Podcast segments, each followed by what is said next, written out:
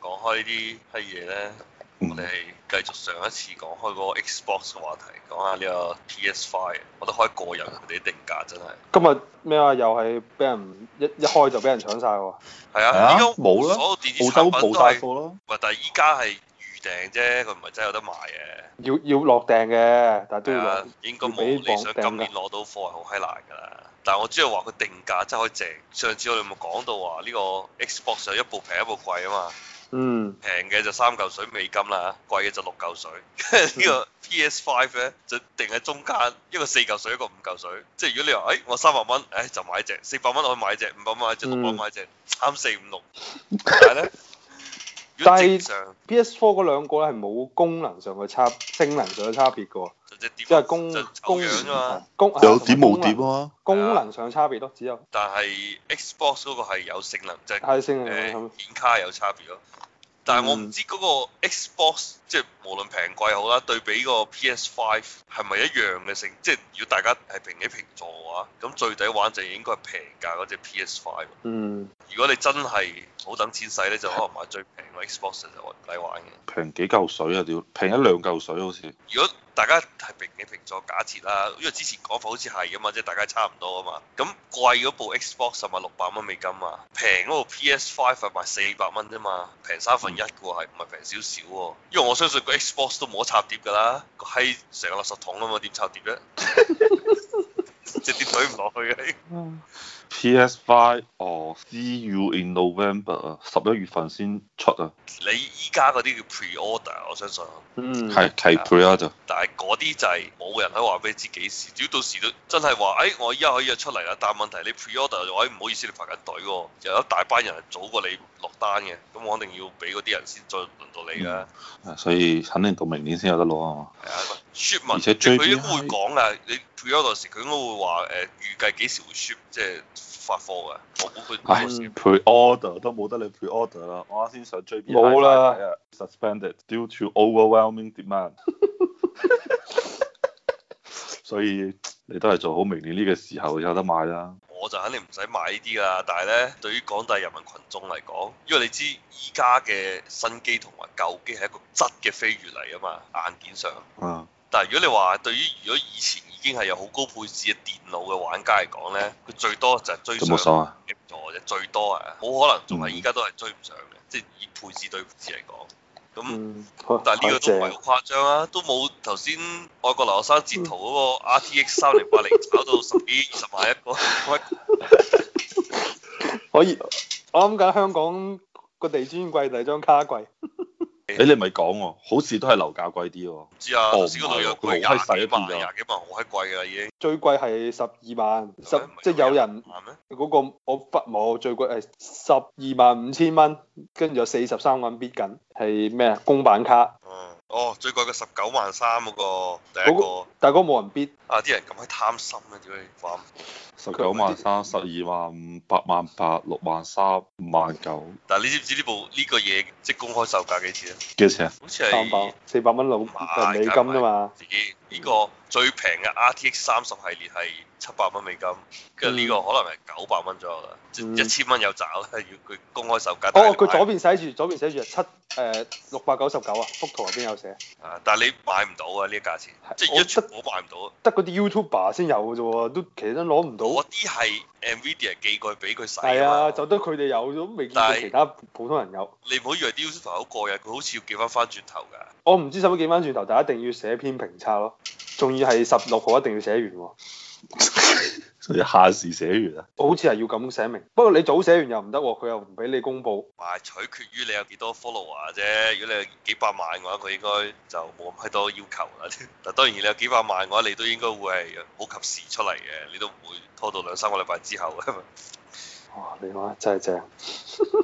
依家其實唔係淨係呢啲啱啱推出嘅產品咁樣，係係好多係已經喺市場上，即係俾人嘅感覺係話：，誒、屌你呢個時候應該啲產跌價產能低咗定係點咧？到底係係啊。我就好似一個例子就係之前我喺誒、澳洲一個網站叫 Office Work 睇，有部嗯 Razer 機兩千蚊嘅嗰陣時買，依家個價錢已經去到兩千八啦，一模一樣機喎，過咗嗯兩三個月之後，但係最吊詭係佢嗰個用緊第十代嘅 Intel 嘅處理器，但係第十一代已經出咗嚟，而且仲要係已經知道我都發段片俾你睇嘅，係勁過第十代好閪多嘅，即係唔係以前擠牙膏啲五 percent 十 percent 咁樣，係五十 percent 嘅，即係當然佢唔係講 CPU 啦，佢講嗰個誒 integrate GPU 嘅嗰個嗯 performance 勁五十 percent，即係當然啦，第十一代嗰個真係你買得到手咧，我估到下年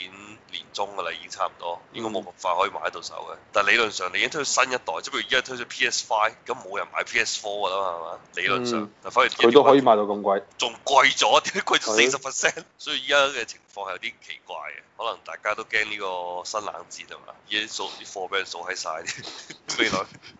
唔通呢啲都係必需品？依家就只不過係話你公司係咁掟啲勁嘢出嚟，但問題啲勁嘢可以變成一個商品，普通老百姓買得到，可能係遙不可及嘅喎。即係任何呢啲因為產能，我唔知咩原因啊，可能係產能原因，可能係咩供應鏈啊，可能係各種各樣古靈精怪原因，唔知點解。但係總之就係、反正而家你睇啱啲咩咧，就應該要即刻落單嘅， 唔係你買唔到。但係我都有聽過回一個嘢咧，就話因為佢少咗飛機，呢個係另一個問題，即係運啲高級電子產品一般係唔可以行水路嘅，因為但係嗰個水路啊係話遲咗啫嘛，出貨遲咗啫嘛。依家嗯係話貴咗個價格，嗯即係好似之前我一直啊啲心動想買嗰部 G 十四華碩嗰部華碩 ASUS 嗰部，就係佢係要你今日落單，個半月之後先至有機會送得到俾你。嗯如果你可能最多兩個禮拜啫，但係依家就話我話俾你聽啦，冇可能嘅。兩個哦，禮依拜家其實有兩個問題，一個問題咧就航班少咗，所以咧你肯定要等耐啲。第二，你啱先話貴咗嘅原因係咩咧？就係、因為佢而家航班少咗，而且佢運費貴咗好七多。因為我今朝我老婆先發咗篇文章俾我講，就話中國而家佢同歐洲嘅貿易咧已經唔係淨止得水運同埋空運嘅，啊依家有一個中歐鐵路啊，係排到滿閪晒嚟嘅，因為佢平啊嘛，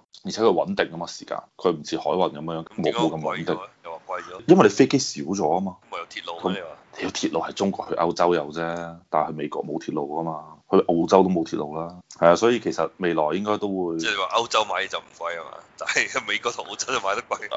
即係佢佢佢賣啲嘢就肯定唔係乜嘢都會咁運啦、但係我我今日見到佢就話，反正乜閪水果啊，嗰啲網紅嗰啲咪有個自拍燈嘅，係啊，嗰啲燈啊，即係各種各樣嘅商品都會有，但係就應該唔包含你講嗰啲精密設備嘅嗰啲物流咯。嗰啲可能都仲係行緊空運，但係我接下來如果兩地係有供應鏈關係嘅話，應該都會行陸運嘅。從中國去到歐洲應該就係個幾禮拜啫，一個禮拜多啲啫，就肯定冇飛機咁爽啦。飛機就今日去聽日到，佢可能一個禮拜多啲。一一個禮拜得一班，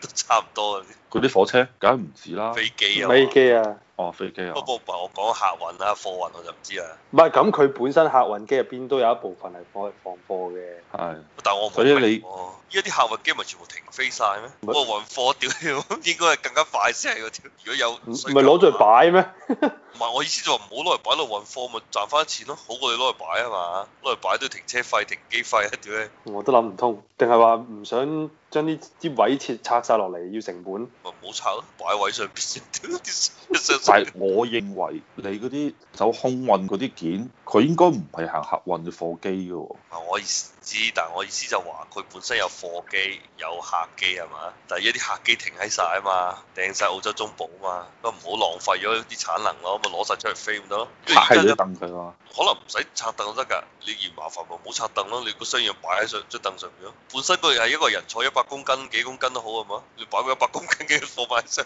唔係佢會揈嚟揈去嘅，你應該都係要拆開咗凳。航空公司都計過條數啦，都係唔着數。嗯或者咧，航空公司咧就諗住接下來應該大家馬上有疫苗用㗎啦，所以咧就大家又會報復性消費，所以就冇必要嘥啲錢啦。公司唔係咁諗啊，你有冇睇最新 Qantas 嗰個新聞啊？哦，講咩？ Qantas 話佢呃依家個總部係喺誒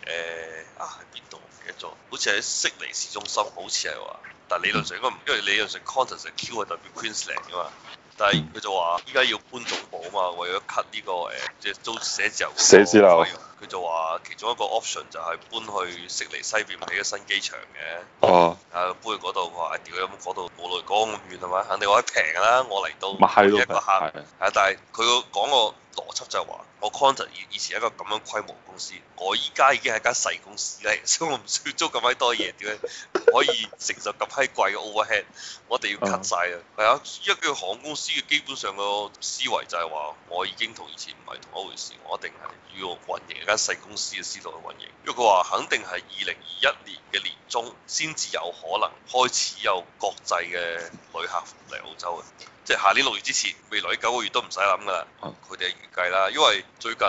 歐洲又升翻啊嘛，除咗法國之外，我見到好似話英國又升，英國係啊，西班牙升硬嗯啦，一日 過萬，係啊，跟住同嗰個之前講嗰個都一樣啊嘛，即係話呢一次第二波咧，主要衰嘅都係衰後生仔啊嘛，有啲後生仔就係樂於寂寞，個個出嚟開 party 咁樣，所以係啊之今日前咧。外國留學生先發咗啲相，兩條英國着比基尼嘅女好閪正咁樣喺度曬太 陽。不過但係嗰張相無論悉尼又好，英國嗰張相又好，都唔係即係話好密集嘅人啫，都好稀疏嘅。同正常時間比啊，而家背景後邊啲人唔係話好密嘅，同埋英國咧係情有可原，因為英國成日落雨啊嘛，咁好太陽係應該出晒晒。 佢哋啊冬天但係悉尼就唔冬天又係 depress depressing 咯。悉尼就唔使咁心急，屌你日日都好太陽啊！唔係，我問我識我識你啲朋友啊，佢話最近好難得暖咗啊，揸緊機會啊，同埋趁而最家近冇唔係機暖閪咗，最近係熱閪咗啊！夏天又喺排你熱，唔使驚，森林大火都嚟緊。最近唔係暖啊，係熱閪咗啊，好閪熱啊，屌你！咁我真係唔使咁心急啊夜晚黑六，我依家行去做 gym 我都直接係着背心、着短褲出去啦，已經。我已經唔使着，即係早兩個禮拜仲要喺出邊笠笠件長袖嘅 T 恤，依家都長袖 T 恤都唔使笠啦。